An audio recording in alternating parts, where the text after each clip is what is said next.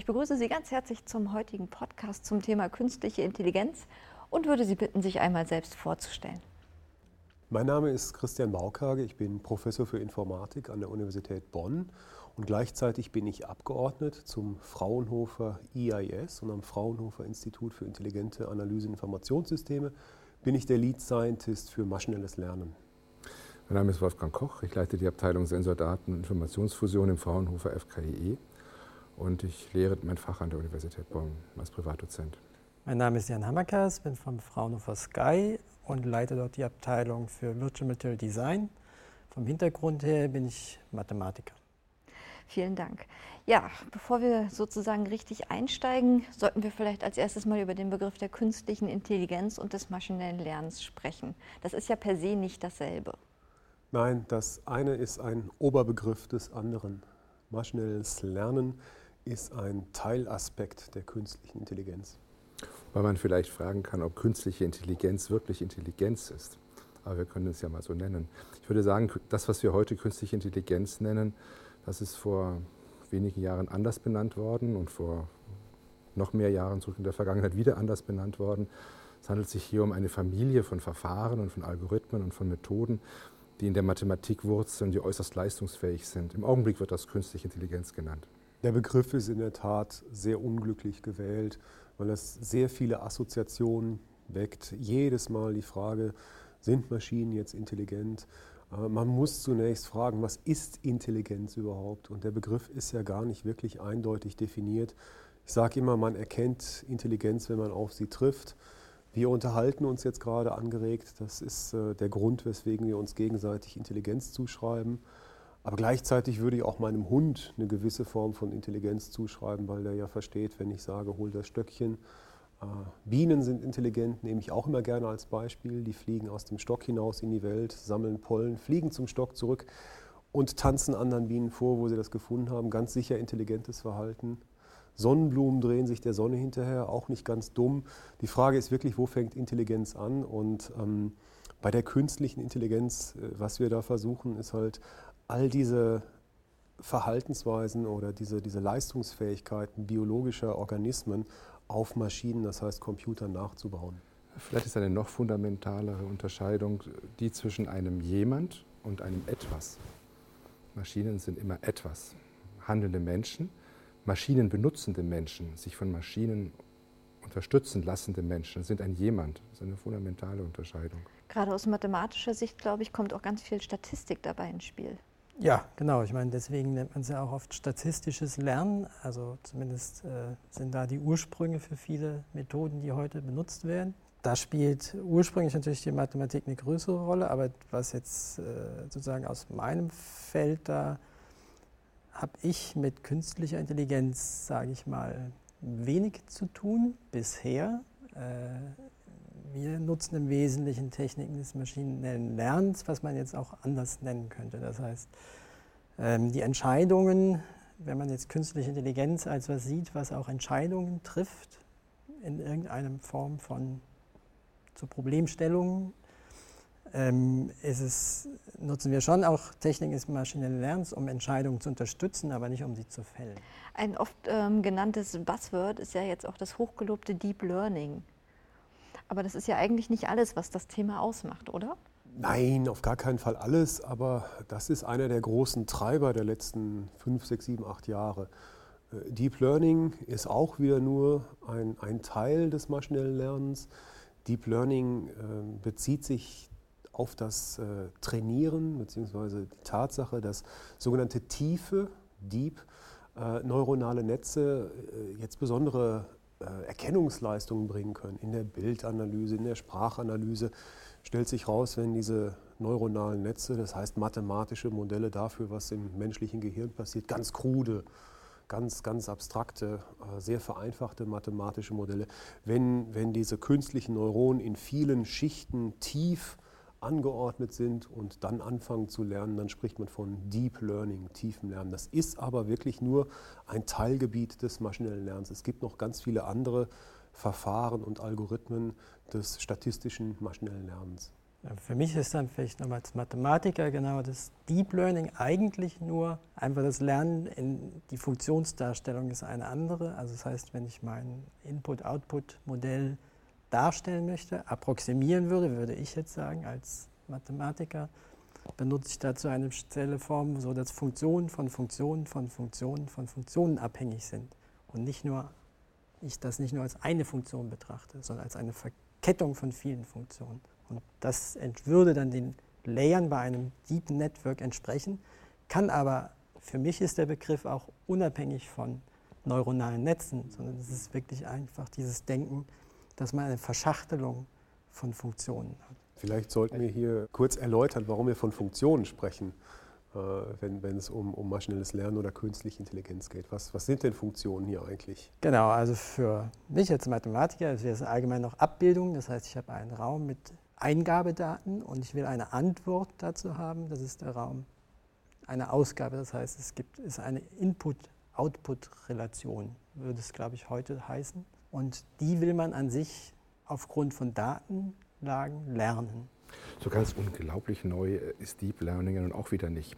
Ähm, was ähm, neu ist und was die Entwicklung natürlich stark befeuert, ist die Möglichkeit, auch anspruchsvolle Architekturen auf dem Rechner zu realisieren, also die Rechnertechnik. Und das Zweite, was ich für noch wichtiger halte, ist die Verfügbarkeit von unglaublich vielen Daten, die man zum Trainieren benutzen kann. Das ist eigentlich das Besondere. Die äh, Googles und die Zuckerbergs und die, ähm, die sozialen Netzwerke sind ja so interessiert an den Daten, die sie, die sie fleißig sammeln, um, um lernen zu können. Und ich denke, die, ein Anwendungsfeld ist vielleicht auch, ähm, auch Spracherkennung. Das lebt natürlich davon, dass man unglaubliche Korpora von, von Texten hat, ähm, die man benutzen kann zum Lernen. Diese beiden Elemente sind es, glaube ich, die, den, die die Entwicklung so stark treiben, aber auch eigentlich nur in der zivilen Welt so stark treiben. Ich würde sagen, eine der Wurzeln der künstlichen Intelligenz ist auch Lagebewusstsein, das gerade auch für Sicherheitsanwendungen und Verteidigungsanwendungen relevant sind.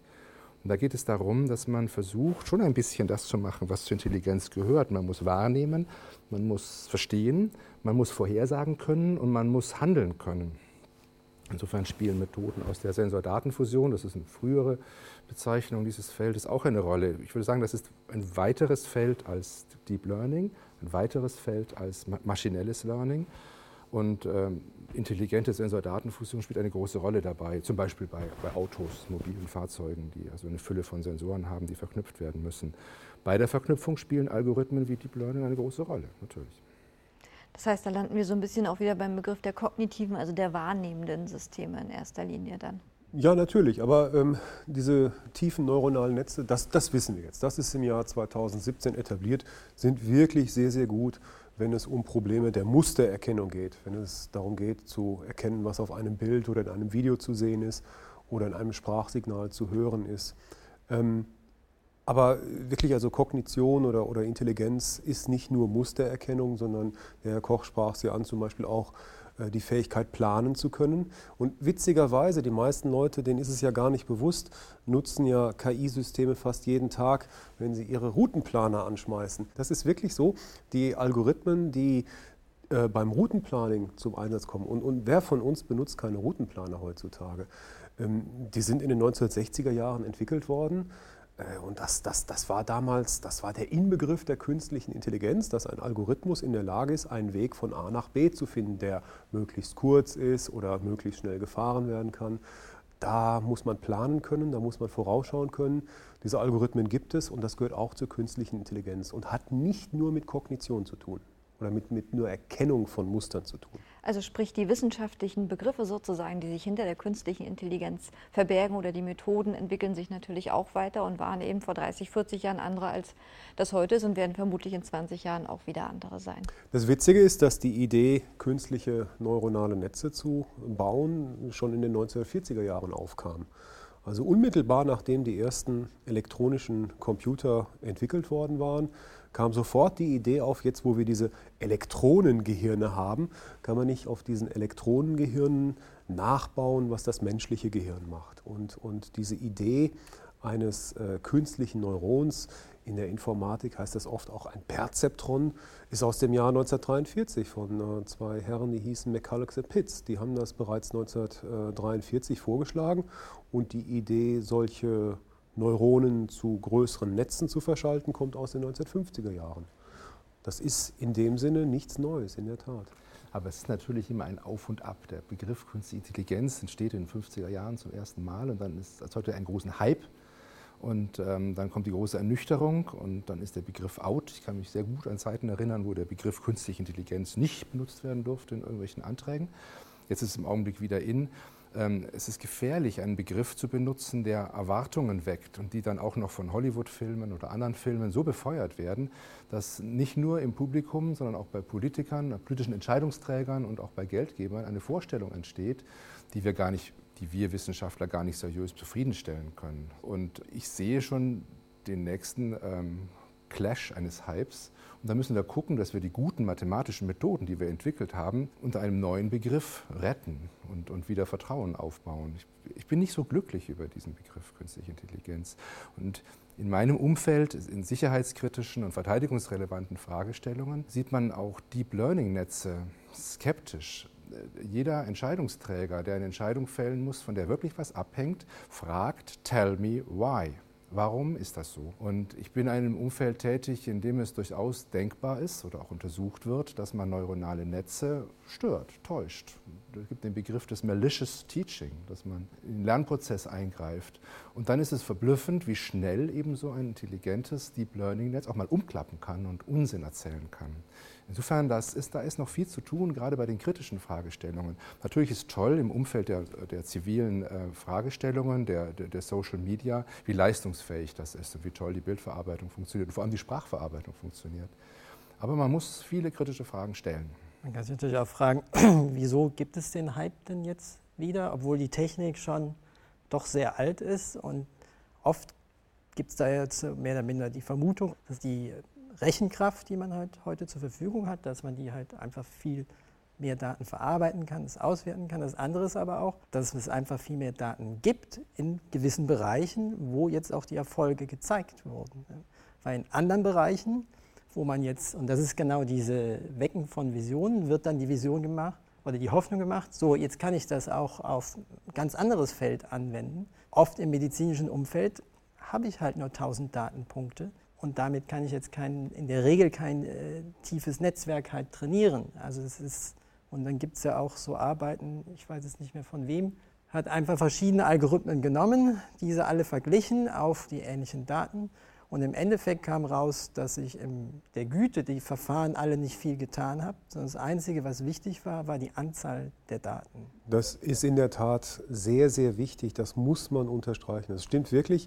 Der Hype den wir zurzeit sehen, oder die Wiedergeburt oder der sogenannte dritte Frühling der neuronalen Netze, das liegt daran, dass wir heutzutage sehr starke Rechner haben, die diese vielen komplizierten Berechnungen, die beim Training eines solchen Netzwerkes äh, gemacht werden müssen, äh, sehr schnell machen können. Aber wirklich der Aspekt Big Data ist ganz zentral. Denn in der mathematischen Theorie zum maschinellen Lernen gibt es äh, ganz harte mathematische Theoreme, die uns sagen, dass diese statistischen Lernverfahren eigentlich nur dann gut funktionieren können. Und, und mit gut meine ich hier, ähm, das Gelernte auch auf neue Situationen anwenden können. Das geht wirklich nur, sagt uns die Mathematik, wenn die Anzahl der Trainingsbeispiele, die Anzahl der einzustellenden Parameter des lernenden Algorithmus bei weitem übertrifft. Und so ein tiefes neuronales Netz hat heutzutage ganz einfach mehr als mehrere Millionen Parameter, die einzustellen sind. Und wenn Firmen wie Google oder Amazon oder Facebook dann eben mit Milliarden Bildern oder mit Milliarden Sprachsignalen trainieren können, dann sind die genau in der Situation, die nötig ist, um so ein neuronales Netz in die Lage zu versetzen, das Gelernte zu generalisieren. Das ist ganz wichtig, das ist den meisten Leuten gar nicht klar, dass dieses tiefe Lernen wirklich nur mit massiven Trainingsdaten funktioniert. Was dann wiederum natürlich auch die Erfolge auf gewissen Gebieten erklärt einfach. Absolut, absolut. Kommen wir mal quasi zum rein wissenschaftlichen Arbeiten, wenn wir jetzt hier mit drei Wissenschaftlern sprechen. Wie genau wird dann quasi so ein Modell erstellt. Also mir geht es jetzt gar nicht so sehr darum, ich habe jetzt hier irgendwie einen Auftraggeber oder sowas, sondern tatsächlich jetzt in der wissenschaftlichen Praxis, ich sitze vor meinem weißen Blatt Papier oder vor meinem weißen Bildschirm in diesem Fall. Das ist fast peinlich, das zu erklären, aber wenn Sie darauf bestehen, also ähm, die Art und Weise, wie das heute leider hauptsächlich gemacht wird, ist, äh, man installiert die Software, die man dafür braucht und dann sagt man, naja, ich nehme mal ein Netz mit 30 Schichten von Neuronen und in jeder Schicht nehme ich mal eine Million Neuronen und dann äh, werfe ich hier mehrere Terabyte Trainingsdaten äh, dem Algorithmus vor, warte einen Tag und schau mal, wie das Ergebnis ist. Und wenn es nicht ganz so gut ist, dann mache ich statt 30 Schichten vielleicht 40 Schichten von Neuronen und äh, gucke mir das neue Ergebnis an. Also das ist wirklich ähm, ich sage immer, äh, maschinelles Lernen ist zu einem ganz großen Teil ein Kunsthandwerk, wo es sehr stark auf Erfahrung ankommt. Äh, wenn Sie ein ähnliches Problem schon einmal erfolgreich gelöst haben, dann können Sie diese Erfahrung nutzen, um Ihr Modell, das neuronale Netzwerk, äh, zu konfigurieren und dann auszuwerten. Ähm, Leute, die diese Erfahrung nicht haben, die wissen oft nicht, was sie tun und da kommen dann ähm, Sachen bei raus, die nicht wirklich, äh, nicht wirklich sinnvoll sind. Das ist offenbar ein anderes Wissenschaftsparadigma, was Sie da beschreiben. Es sind zwei unterschiedliche Arten, Wissenschaft zu betreiben. Ähm, wenn man in sicherheitskritischen, verteidigungsrelevanten ähm, Anwendungen arbeitet, ist man eigentlich nicht zufrieden, wenn man nur eine Korrelation hat. Korrelation zwischen Input- und Output-Daten, sondern möchte auch wenigstens im probabilistischen Sinne eine eine Kausalität haben. Kausalität heißt, dass derjenige, der mit den Ergebnissen umgehen muss, eine Chance hat, die Plausibilität einzuschätzen oder das Tell me why zu erfahren. Das ist ganz kritisch. Und ich weiß aus meinem Bereich, ich weiß das sogar aus, aus dem amerikanischen Bereich, die da sehr viel hemdsärmeliger vielleicht damit umgehen, dass Deep Learning-Algorithmen in missionskritischen Systemen nicht eingesetzt werden. Das kommt einfach nicht vor. Das geht nicht. Insofern würde ich sagen, die, das Paradigma, was Sie umschreiben, das ist relevant, wichtig für viele, viele Anwendungen und vielleicht für einen großen Teil der Anwendungen. Aber es führt meines Erachtens auch kein Weg daran vorbei, im klassischen Sinne wissenschaftlich zu arbeiten. Das heißt, sich die Applikation anzuschauen. Also künstliche Intelligenz ist eine Ingenieurswissenschaft. Ich glaube, die Informatik überhaupt ist eine Ingenieurswissenschaft.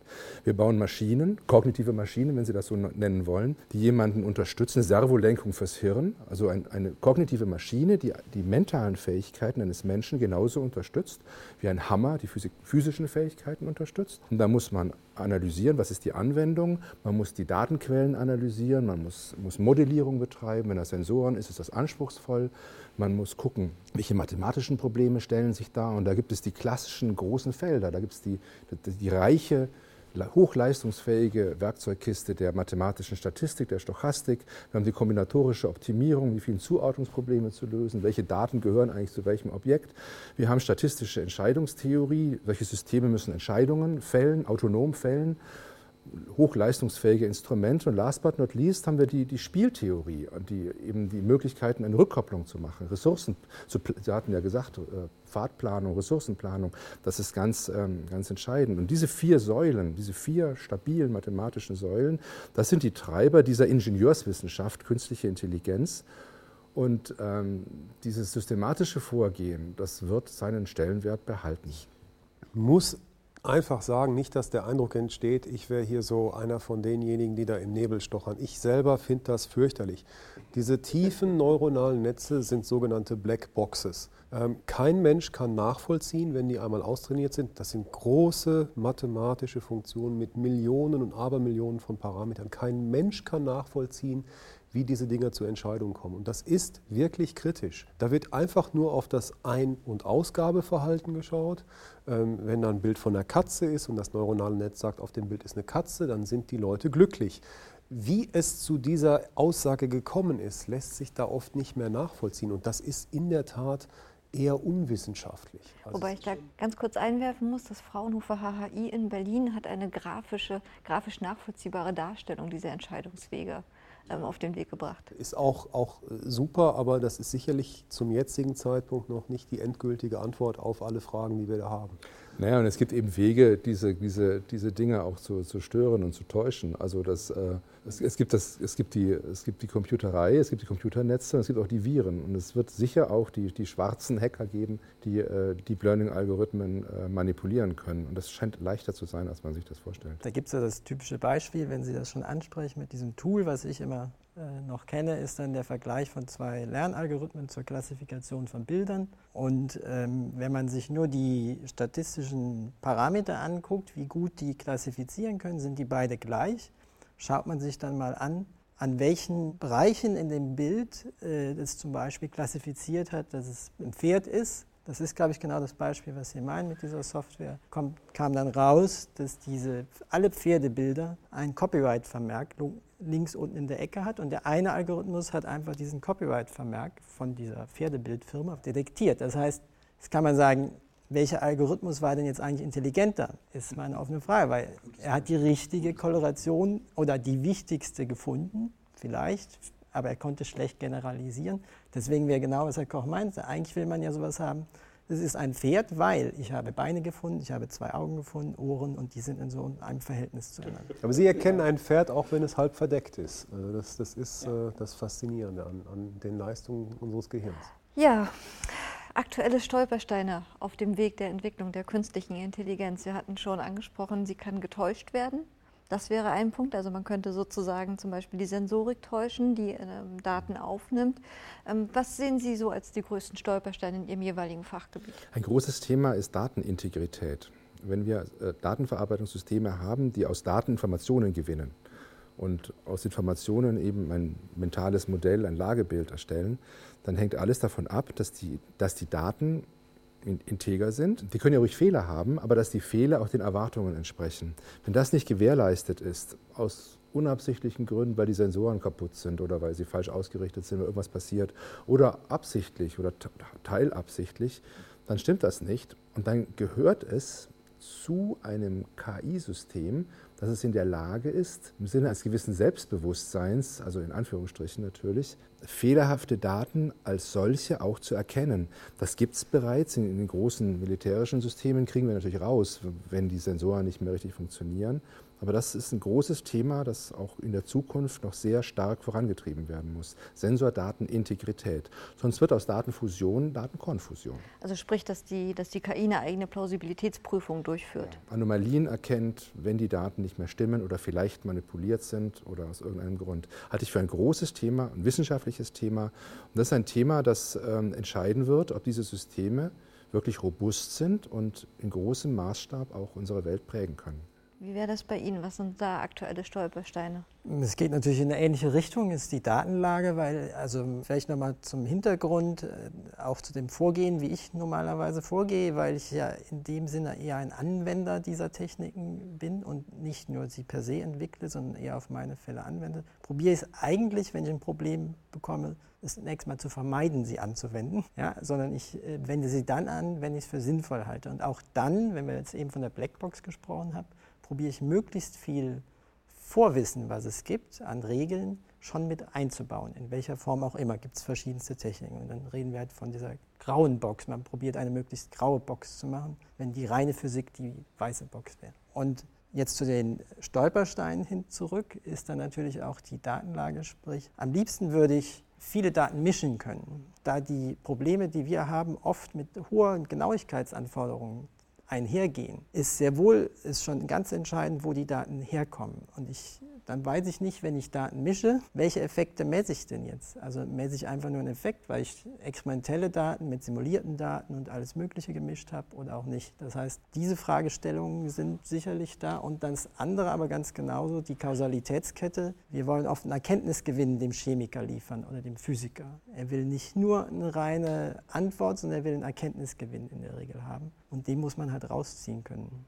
aus der schwarzen, grauen Box. Als Experte für maschinelles Lernen gibt es äh, momentan gerade zwei Sachen, die mich besonders umtreiben. Drei, aber das Greybox-Problem ist ja gerade schon angesprochen worden. Ich sage zunächst mal das weniger wissenschaftliche Problem. Äh, ein riesiger Stolperstein äh, bei der Entwicklung der künstlichen Intelligenz ist zurzeit, dass äh, zu viele Amateure und Scharlatane Start-ups gründen und äh, die Software aus dem Internet runterladen, äh, eine Firma gründen und sie wirklich nicht wissen, was sie da tun, das Blaue vom Himmel herunter versprechen äh, und damit eine Erwartungshaltung erzeugen, die wirklich noch nicht angemessen ist. Also das ist ein großes Problem, wenn es darum geht, sozusagen in der gesellschaftlichen Diskussion um die künstliche Intelligenz zu erklären, wo wir stehen und wo es hingeht. Da werden momentan Erwartungen geweckt, die äh, gefährlich sind. Jetzt meine wissenschaftliche ähm, äh, Betrachtung da. Was, was treibt mich um, wenn es, wenn es um maschinelles Lernen geht? Wir hatten ja eben schon gesagt, dass die Fortschritte, die wir in der letzten Zeit gesehen haben, äh, zu einem sehr, sehr großen Teil dadurch getrieben worden sind, dass wir mittlerweile in einer extrem datenintensiven Welt leben und dass diese statistischen Lernverfahren nun wirklich genug Daten haben, um robust lernen zu können. Aber das menschliche Gehirn kann es auch mit weniger Daten. Und mal als ein Beispiel, im äh, Frühjahr diesen Jahres sind ja zwei äh, getrennt voneinander neuronale Systeme vorgestellt worden, die gelernt hatten, Poker zu spielen. Äh, das eine hieß Deep Stack, das andere hieß Libratus, kamen beide aus den USA, haben auch Pokerturniere gewonnen. Und ich weiß genau, dass zumindest eines dieser beiden Systeme mit 10 Millionen Beispielpartien trainiert worden ist. Das kann man sich ja im Internet runterladen, wie so ein Pokerspiel äh, abläuft und, und, dann kann man diese Daten benutzen, um äh, eben halt diese neuronalen Netze zu trainieren. Natürlich die technischen Feinheiten wollen wir jetzt nicht drauf eingehen, aber die Daten sind da, kann man nutzen. 10 Millionen Pokerpartien. Kein menschlicher Pokerprofi hat in seinem Leben 10 Millionen Spiele gespielt. Wenn wir mal annehmen, dass eine Partie 5 Minuten dauert, dann wären 10 Millionen Spiele 95 Jahre. Und da sehen wir schon, es muss auch anders gehen. Und das treibt mich um. Also welche anderen Ansätze sind denn überhaupt denkbar, um äh, Maschinen lernen lassen zu können, auch ohne dass dabei so sehr, sehr, sehr, sehr viele Trainingsdaten ähm, verwendet werden müssen? Ja, da stimme ich zu. Das ist bei uns halt auch eigentlich genau der Punkt. Wir haben viele Kunden, die haben halt echte Experimente, das heißt echt Daten und das ist mit Kosten verbunden. Und wenn die dann sagen, sie haben viele Daten, ja, dann sagen sie, okay, viele, viele Millionen, Milliarden, was auch immer. Bei denen sind dann so 100 oder 1000 schon viele Daten. Und dann wäre es natürlich toll, wenn man in der Richtung mehr hätte. Deswegen verfolge ich die Entwicklung da sehr gut und wir haben da auch, ja, probieren auch selber was. Aber das ist, denke ich, schon ein entscheidender Punkt, ob man da vorankommt oder nicht. Was mich auch noch umtreibt und was vielleicht die wissenschaftliche Fragestellung mit einer eher so gesellschaftlich relevanten Fragestellung verbindet, ist die, die große Macht, die wir durch die KI-basierten Systeme bekommen. Das sind kognitive Maschinen, leistungsfähige Instrumente, die unser Vermögen, etwas zu tun und zu handeln, gewaltig steigern. Insofern steigern sie unsere Fähigkeit, unsere Fähigkeit zu handeln. Das ist im Grunde ein natürliches, ein, ein Instrument, das die natürliche Intelligenz steigert. Insofern wird, findet schon ein, eine, ein Zuwachs an Intelligenz statt, nämlich beim Menschen, der diese, diese Systeme nutzt. Und da ist es natürlich, wenn man sich die menschlichen Realitäten anguckt, schon wichtig, dass man diese Systeme so nutzt, dass man damit keinen Unfug anstellt. Das hat ja zum Beispiel die Dimension Datensammeln bei den zivilen Überwachungssystemen. Wie kann man KI-basierte Systeme zur Überwachung des öffentlichen Bereiches so auslegen, dass gewisse fundamentale Rechte, Privatheit, Recht am eigenen Bild und all diese Dinge gewahrt bleiben? Und das ist denkbar. Man kann also diese Constraints, Regeln, so kodieren und so einbringen in ein KI-basiertes System, dass KI-basierte Systeme by Design diese Regeln erfüllen. Genau, das ist auch im militärischen Bereich ein großes Thema. Rules of Engagement gibt es da. Man möchte Systeme so bauen, so auslegen, dass die Rules of Engagement gewahrt bleiben, damit man keinen Unfug damit äh, anstellen kann. Ich glaube, das wird auch eine technologische Fragestellung sein mit gesellschaftlicher Relevanz, die darüber entscheidet, ob diese Systeme wirklich im breiten Umfeld Akzeptanz finden können oder nicht. Oder um sozusagen da einen auch Artikel zu zitieren, zu dem Sie ja auch befragt worden sind, der Mensch kann sich weiterhin frei entscheiden, ob er vernünftig oder unvernünftig handelt. Natürlich. Man, solche Systeme ermöglichen vielleicht ein besonders verantwortungsvolles Handeln, vielleicht aber auch besonders verantwortungsloses Handeln. Das ist aber eine Grund, Problematik, die sich bereits beim Faustkeil gestellt hat. Aber was immer wieder durchkommt, ist sozusagen, dass tatsächlich ja die Datenlage entscheidend ist. Also sowohl eben die Auswahl zum Beispiel der Sensoren als aber auch die der Trainingsdaten. Damit kann man ganz, ganz viel anstellen. Ich denke da immer gerne an das äh, Beispiel von Microsoft und ihren Chatbot zurück, den sie dann irgendwann offline nehmen mussten bei Twitter, weil er rassistisches Verhalten von den Benutzern ja, tolle Geschichte. gelernt hat. Ich glaube, wie wichtig die Auswahl der Trainingsdaten ist, muss man gar nicht mehr so richtig betonen. Das ist schon gut durchgekommen. Aber wie kann man darauf achten? Es gibt neben diesem Beispiel mit dem äh, Chatbot von Microsoft, der halt äh, online gestellt worden war auf Twitter und dann angefangen hatte, äh, Gespräche zu führen mit anderen Twitter-Nutzern. Und dann kamen die Trolle und haben halt hauptsächlich Gespräche rassistischen Inhalts geführt, woraufhin dieses selbstlernende System so eine rassistische Sprache gelernt hat und die dann auch in eigene Tweets eingebaut hat. Neben diesem diesem Beispiel gibt es noch das berühmte Beispiel von einem Google-Gesichtserkennungssystem, das äh, die Gesichter dunkelhäutiger äh, Nutzer als Gorillas klassifiziert hatte. Äh, und da sieht man, ähm, bei, bei beiden Systemen war sicherlich kein, kein böser Wille zu erkennen. Die Ingenieure, die die gebaut haben, die hatten halt einfach nicht dran gedacht. Entweder im einen Fall äh, zu verhindern, dass das System äh, übereifrig alles lernt, was ihm vorgeworfen wird. Oder im anderen Fall äh, die Daten, anhand derer gelernt worden war, wie Gesichter aussehen, ähm, so ausgewogen zu gestalten, dass also wirklich jede Art von Gesicht erkannt wurde. Da waren offensichtlich hauptsächlich Gesichter von, von hellhäutigen Menschen in der Trainingsdatenmenge. Nachdem das Problem erkannt worden war, ließ sich das sofort abstellen. Aber da sieht man schon, dass bei den Ingenieuren, die diese KI-Systeme äh, realisieren, eine große Verantwortung liegt. Und da ist darauf zu achten, wenn es ähm, Systeme sind, die aufgrund von Daten trainiert werden, dass diese Daten der Anwendung entsprechend möglichst ausgewogen sind. Ja.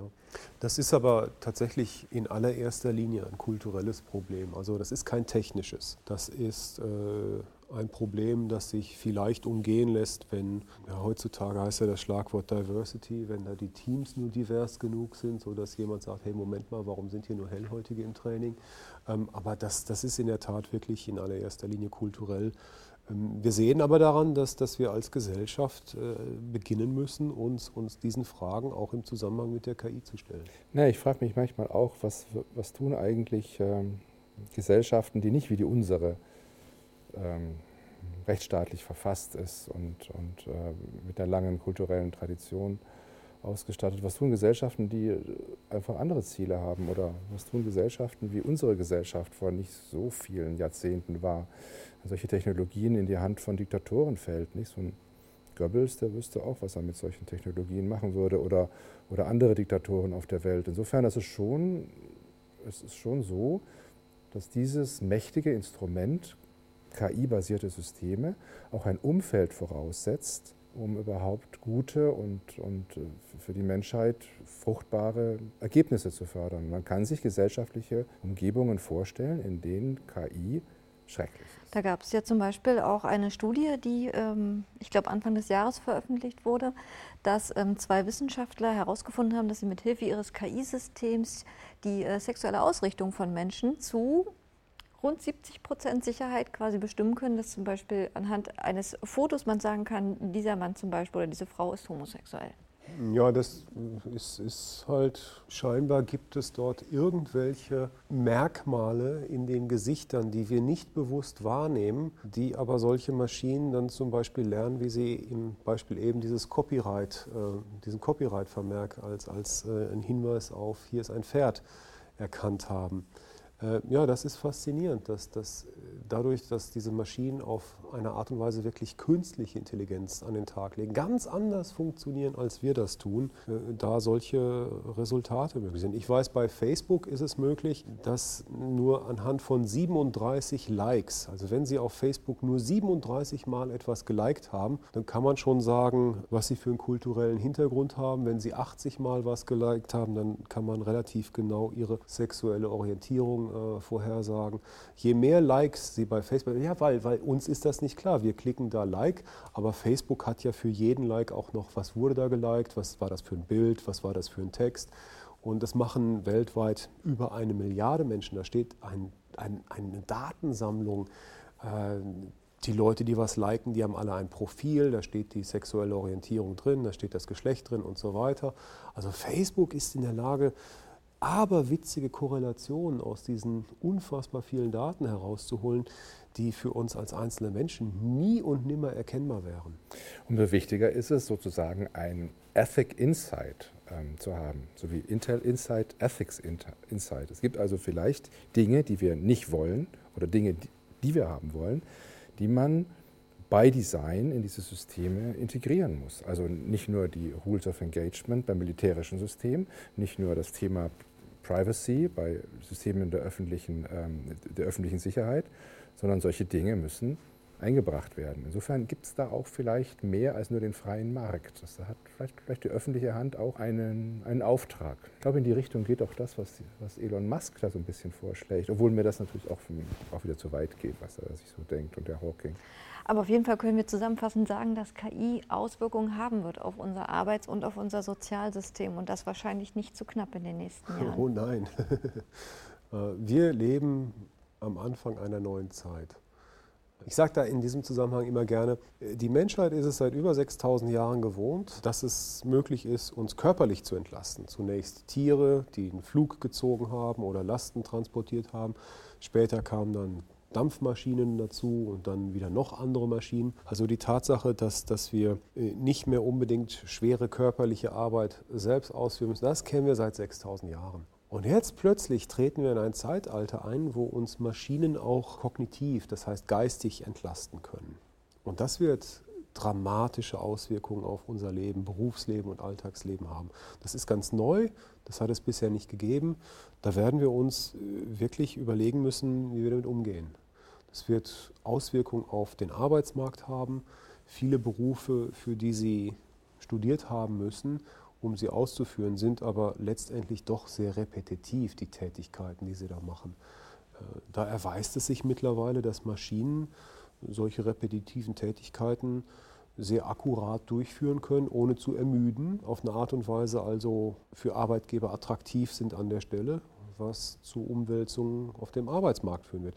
Wir werden ganz sicher in wirklich nur wenigen Jahren in einer ganz anderen Welt leben. Allerdings kommt die technische Entwicklung nicht über uns wie schlechtes Wetter oder wie gutes Wetter, sondern es ist eine Entwicklung, die wir selber gestalten und auch beeinflussen können. Vielleicht jeder in seinem kleinen Bereich ein kleines bisschen, aber wenn jeder in seinem Bereich ein kleines bisschen macht, kann am Ende doch was herauskommen. Insofern würde ich sagen, kein Fatalismus, das kommt sowieso und dann ist es so wie bei den schlesischen Webern, sondern diese Zukunft kann man gestalten. Da gibt es Möglichkeiten, das zu gestalten. Und darüber muss man eben auch öffentlich sprechen. Ich sehe das ist ambivalent, ja. Aber ambivalent heißt, es muss ja nicht schlimm sein. Es kann ja auch gut sein. Das ist wohl wahr. Beinahe jede Medaille hat zwei Seiten.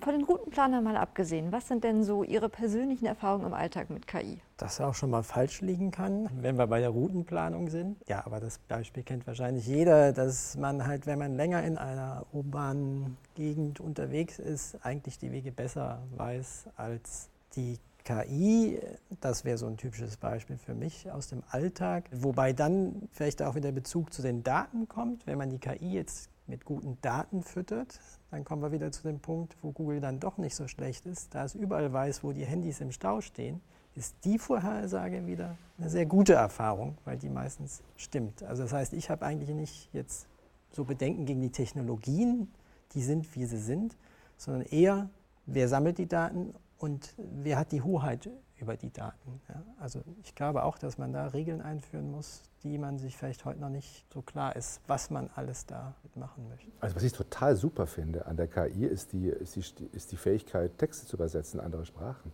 Ich kann ja irgendwelche Texte lesen auf Spanisch und, und, und, auf, und auf Schwedisch und auf Dänisch und das das ist nicht super tolles Deutsch, was da rauskommt, aber ich, ich kapiere, was da steht. Das ist ganz toll. Ich finde das super toll. Also das ist, das ist ein ungeheurer Fortschritt. Alle Sprachen der Welt stehen mir zur Verfügung. Das ist super. Das hätte ich nicht gedacht, dass das klappt. Aber es klappt ja. Und wir können das ja mittlerweile über unsere Smartphones nutzen. Also das ist tatsächlich über die Smartphones äh, hält KI dramatisch rasant Einzug in unseren Alltag. Wir haben äh, Siri oder Cortana, diese, diese Sprachassistenten, mit denen wir reden können. Wir können sagen, wo ist das nächste Restaurant und dann wird mir der Weg angezeigt. Da muss zunächst mal äh, diese, diese Tonfolge analysiert werden, das Sprachsignal, was ist denn da eigentlich gesagt worden, was ist damit gemeint worden, wie ist darauf zu reagieren. All das sind äh, Intelligenzleistungen, die da erbracht gemacht werden müssen, das geht heutzutage auf dem Smartphone. Routenplanung geht auf dem Smartphone. Diese Textübersetzung können Sie bildbasiert machen. Sie machen einfach ein Foto von dem Text, dann wird dieses Bild analysiert, was für eine Sprache wird anhand des Alphabets erkannt, dann wird geschaut, äh, was ist das für, für eine Zusammensetzung von Buchstaben, welche Wörter sind das und wie muss das übersetzt werden. Auch da enorme Intelligenzleistung auf dem Smartphone. Sonst kennen Sie KI im Alltag vielleicht von, von Amazon oder anderen äh, Online-Händlern. Leute, die das gekauft haben, interessieren Sie auch für jenes hier. Oder bei Google äh, die Suchergebnisse, die Sie sehen, die sind hochgradig personalisiert. Da wird gelernt aus den Suchverhalten aus der Vergangenheit, was, was Sie vor einiger Zeit interessierte. Das wird alles mit in die Entscheidung einbezogen, was Ihnen jetzt auf Ihre aktuelle Suchanfrage präsentiert werden soll. Also KI im Alltag ist angekommen. Wenn wir jetzt schon so ein bisschen auch bei den persönlichen KI-Erfahrungen sind, würde ich Sie doch auch bitten, noch mal ein wenig darüber zu sprechen, woran genau Sie sozusagen mit der KI arbeiten in Ihrem jeweiligen Fachgebiet. Ja, also ich komme, äh, die Hauptanwendungsgebiete sind sozusagen aus der Chemie und Physik und Materialwissenschaften und auch auch aus der Prozessoptimierung in diesen Bereichen. Das heißt, ich nutze im Endeffekt KI oder Systeme des maschinellen Lernens in erster Linie, um Sachen auszuschließen. Das heißt gar nicht, um jetzt das neue Material zu finden, sondern eigentlich habe ich eine riesige Menge von möglichen Materialien. Das nennt man den sogenannten Chemical Space. Der ist halt so unglaublich groß. Den kann man nicht sozusagen einfach mit Rechenkraft auch bearbeiten. Das heißt, man muss sich in diesem relativ intelligent bewegen. Und da nutzen wir Systeme, um schnell Vorhersagen zu machen, ob sozusagen dieses kleine Molekül ein guter Kandidat ist für irgendeine Eigenschaft. Und in erster Linie wird es genutzt, um die Menge, die Suchmenge immer zu verkleinern in verschiedensten Weisen. Das ist eigentlich das Hauptanwendungsgebiet zurzeit in unserem Arbeitsfeld. Woran wir auch arbeiten, hat man früher eher genannt äh, Expertensysteme. Das heißt, genau, man will eigentlich die Erfahrung eines Chemikers, eines Quantenchemikers, der, sage ich mal, wie Sie die Erfahrung gesammelt haben, wie setze ich am ehesten mein neuronales Netz auf? Gibt es genau die Erfahrung, welche Methode muss ich genau benutzen, um genau die und diese Fragestellung zu klären?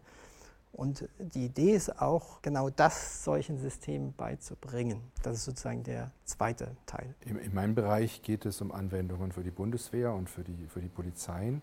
Ziel der Sache ist es, ein, ein Lagebild zu erstellen. Das Lagebild selbst ist Voraussetzung für Nutzung der Ressourcen, die man zur Verfügung hat, zum Handeln. Man will wahrnehmen, man will verstehen, was man wahrgenommen hat. Man möchte vorhersagen, welche Wirkung Handlungen haben. Man möchte Handlungen unterstützen.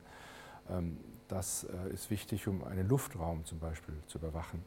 Oder es ist wichtig unter Wasser, wenn man, wenn man sich unter Wasser orientieren möchte mit, mit Schall und dergleichen. Das spielt auch eine Rolle, wenn man im zivilen Bereich etwa in einem Personenstrom den Träger eines Gefahrstoffes identifizieren möchte. Insofern kommen hier alle Methoden, über die wir gesprochen haben, zusammen. Ähm, bei der Klassifikation von Eigenschaften ist Deep Learning ein interessanter Algorithmus mit all den Einschränkungen, die ich gesagt habe. Wir haben nicht genug Daten, ihn zu trainieren. Wir wissen nicht so genau, warum man da kommt. Aber es gibt viele Anwendungen, wo das nicht ganz so wichtig ist, wo man durch die Deep Learning äh, Derived Klassifikation eine gewisse Orientierung bekommt und vielleicht auch nachfassend noch einmal aufklärt. Das ist ein Bereich, der sich rasant entwickelt und ein Bereich, der in vielen zivilen Anwendungen stürmisch Einzug hält. Genau diese Fragestellung stellt sich beim autonomen Fahren im Straßenverkehr. Sehr verwandte Fragestellungen gibt es im, ähm, in der industriellen Produktion. Und auch im Medizinbereich gibt es viele, viele Fragestellungen, wo große Datenströme verknüpft und zu Informationen verwandelt werden, die dann intelligenten Menschen als Entscheidungsgrundlage dienen. Meine äh, Arbeit unterteilt sich im Wesentlichen in zwei große Bereiche. Das eine ist praktische Anwendung der künstlichen Intelligenz und das andere ist eher theoretisch. Ich sage zunächst mal was zu den praktischen Anwendungen, weil das ist für mich unter uns äh, der eher uninteressantere Bereich, weil es ist ja so, also wir wissen ja, dass das KI mittlerweile gut funktioniert. Jetzt gilt es halt, sie so anzupassen, dass also wirklich ganz konkrete Aufgaben in der Praxis gelöst werden können. In meinem Fall sind das oft, äh, treten Firmen an uns heran, die mittels Methoden der KI ihre Produktionsprozesse optimieren wollen, Qualitätskontrolle durchführen wollen, bildbasiert zum Beispiel. Äh, andererseits arbeite ich auch sehr viel mit, mit äh, Firmen zusammen, die großes Interesse daran haben, Texte zu analysieren, ähm, Vertragstexte, sagen wir mal, worum geht es hier, wer ist der Vertragsnehmer, wer ist der Vertragsgeber, was ist da vereinbart worden, gibt es irgendwelche Fristen, dass also solche essentiellen Informationen automatisch aus äh, Texten herausgelesen werden können idealerweise auch wieder fehlerfreier, als das äh, Menschen machen würden. Also das sind die praktischen Anwendungen, aber das ist wirklich nicht so interessant, weil da wissen wir, das geht halt heutzutage. Wenn Sie das 20 Jahre gemacht haben, dann wissen Sie auch, welches Verfahren sich besonders gut eignet. Ähm, in meiner äh, theoretischen wissenschaftlichen Arbeit interessiere ich mich hauptsächlich für die Entwicklung neuer Algorithmen zum Lernen. Also was gibt es außer Deep Learning noch oder wie kann man die bekannten Schwächen des Deep Learning ausmerzen? Zum Beispiel, dass eben halt so unfassbar viele Trainingsdaten nötig sind. Geht das nicht auch anders? Oder die Tatsache, dass ein äh, ausgelerntes, äh, tiefes neuronales Netz ganz leicht aufs Glatteis geführt werden kann. Das muss doch auch vermeidbar sein. Also in meiner wirklich wissenschaftlichen Arbeit beschäftige ich mich mit der Entwicklung von Algorithmen, die schnell, effizient und robust lernen können. Wenn ich jetzt hier schon dieses große Expertenaufgebot habe, dann habe ich ja mal eine Frage.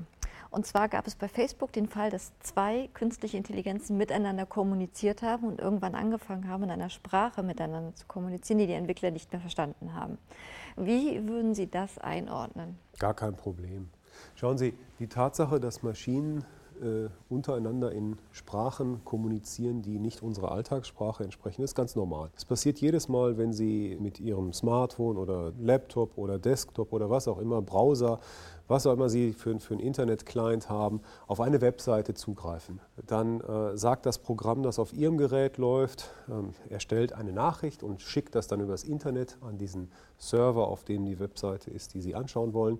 Hallo, ich bin Computer, hier ist meine Nummer ähm, ich brauche jetzt dies und jenes. Und dann antwortet der Server, hallo, ich bin der Server so und so, verstanden, schicke ich jetzt los.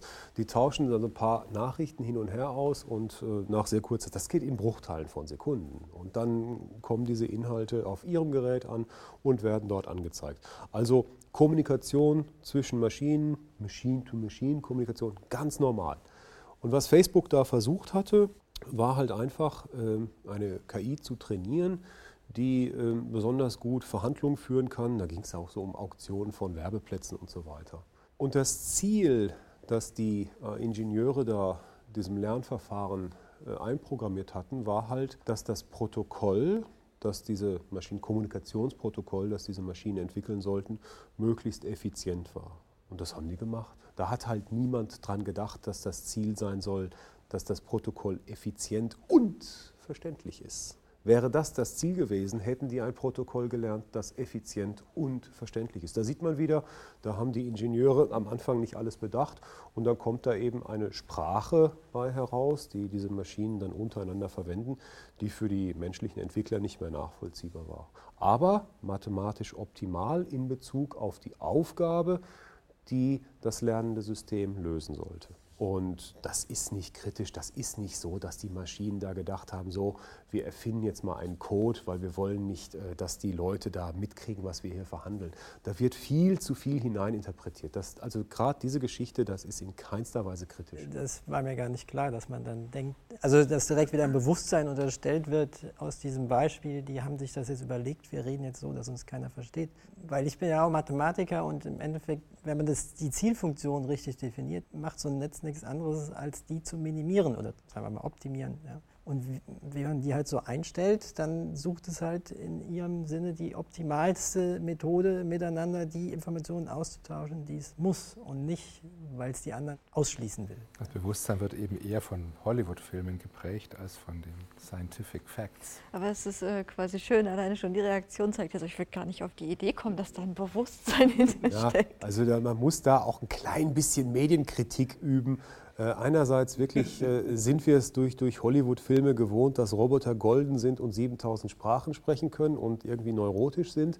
Also es ist ja für uns, sagen wir medial überhaupt gar keine Frage, dass, dass Maschinen intelligent sein können.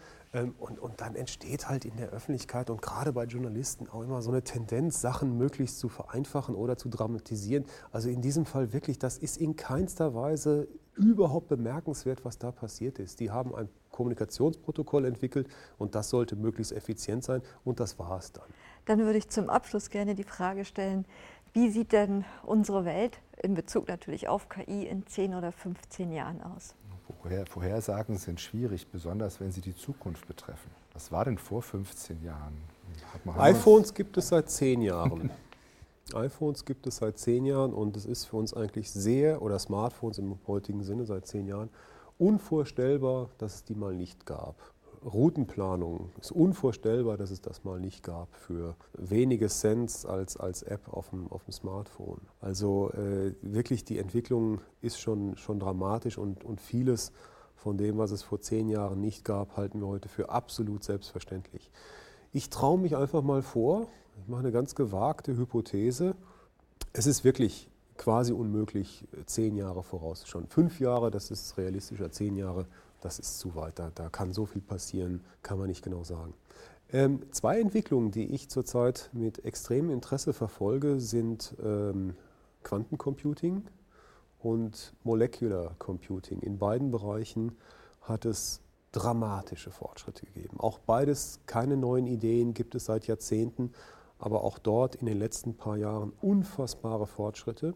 Äh, ich habe jetzt erst letzte Woche gelesen, dass äh, in Harvard haben äh, Forscher einen Film kodiert, gespeichert im Genom eines Escherichia coli Bakteriums. Und das war also die Festplatte war sozusagen wirklich die Genomsequenz des Bakteriums und konnten das dann hinterher wieder auslesen. Also wir brauchen in Zukunft nicht unbedingt äh, Computer, die mit Strom und, und auf Silizium basieren. Das, das geht mittlerweile mit Molekülen. Da wird es dramatische Fortschritte geben. Das führt zu unglaublichen Energieeinsparungen beim, beim Rechnen. Äh, dadurch kann allein auch wieder sehr viel Rechenpower gehoben werden. Das kann Fortschritte geben.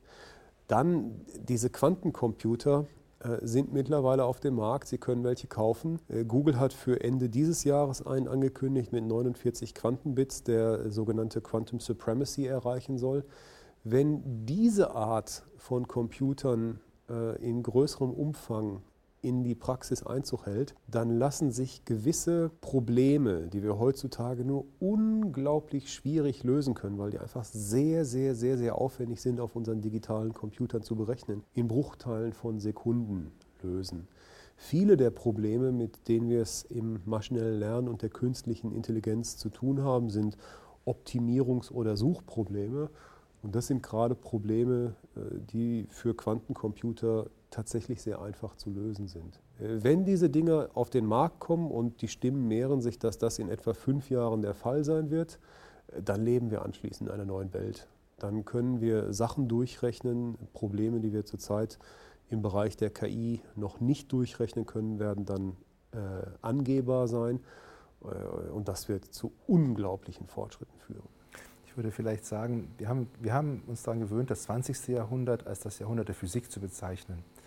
Das 21. Jahrhundert wird vielleicht das Jahrhundert der Mathematik sein. Alles, was mathematisierbar ist, formal beschreibbar ist, wird Technologie werden. Das liegt genau auf der Linie, was Sie gerade beschrieben haben. Das ist also das Vehikel, das, das, das Fundament für ein Jahrhundert der Mathematik. Für mich ist das eine schöne Vorstellung. Ich denke auch, dass sich sehr viel ändern wird.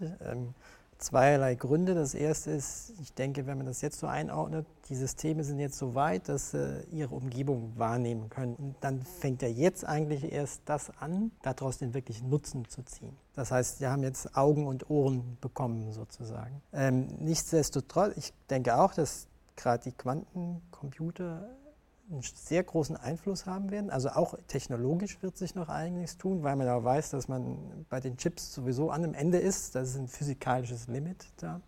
Nichtsdestotrotz, nur noch eine Bemerkung dazu, auch nicht alle Probleme werden sich dadurch lösen, weil es nur ein Beispiel, es gibt in der, jetzt etwas äh, wissenschaftlich. Es gibt die dichte Funktionaltheorie, die sozusagen alles äh, beschreibt auf der Quantenebene und da gibt es eine spezielle Form von. Da gibt es ein so ein unbekanntes Funktional. Das würde man gerne wissen. Wenn man das wüsste, könnte man wirklich sehr schnell auf der atomaren Ebene fast alles vorhersagen. Da hat man allerdings wieder gezeigt, dass selbst mit Quantencomputer, also dieses Objekt, was man dafür wissen muss, das, man weiß nur, dass es existiert, aber nicht, wie es aussieht. Man hat aber mittlerweile auch, haben welche gezeigt, dass man auch mit den Quantencomputern dem nicht nahe kommt. Also das hat so viel Komplexität drin. Man kann das dann schneller lösen als bis jetzt, aber das wird auch nicht alle Probleme lösen. Das will ich nur als Beispiel sagen. Es wird auch nicht alles in Sekundenstelle rechenbar sein. es werden noch Sachen übrig bleiben, die immer noch schwierig sind. Das Schöne an der Wissenschaft ist ja, ein Wissenschaftler, der eine gute Arbeit geleistet hat und eine wissenschaftliche Frage wirklich schön beantwortet hat, wird nicht zuletzt damit belohnt, dass er danach noch drei weitere Fragen ja, weiß, genau. die noch viel interessanter sind. Genau. In diesem Sinne war das.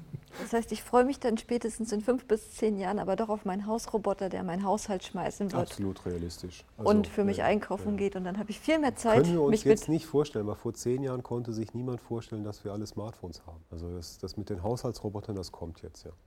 Das denke ich auch. Und auch in diesem Ebene, viele Berufe werden sich schon auch ändern. Ja, alles, was sozusagen auf der ja, Sachbearbeiter, weiß nicht genau, aber ich denke, das wird sich schon ändern. Ja. Dann stellt sich allerdings die Frage, was machen wir mit so viel Freiheit? Das ist herrlich, wenn man mit dieser Freiheit umzugehen weiß. Wenn man aber mit dieser Freiheit nicht umzugehen weiß, ist gar nicht so einfach. Aber jetzt sind wir längst außerhalb der Informatik. Vielleicht erhöht sich dann das Angebot an äh, Blumendekorationskursen weltweit. Ich möchte mich auf jeden Fall bei Ihnen ganz herzlich bedanken und freue mich vielleicht auf in fünf Jahren eine neue Runde und dann schauen wir mal, wie weit wir sind. Vielen Dank.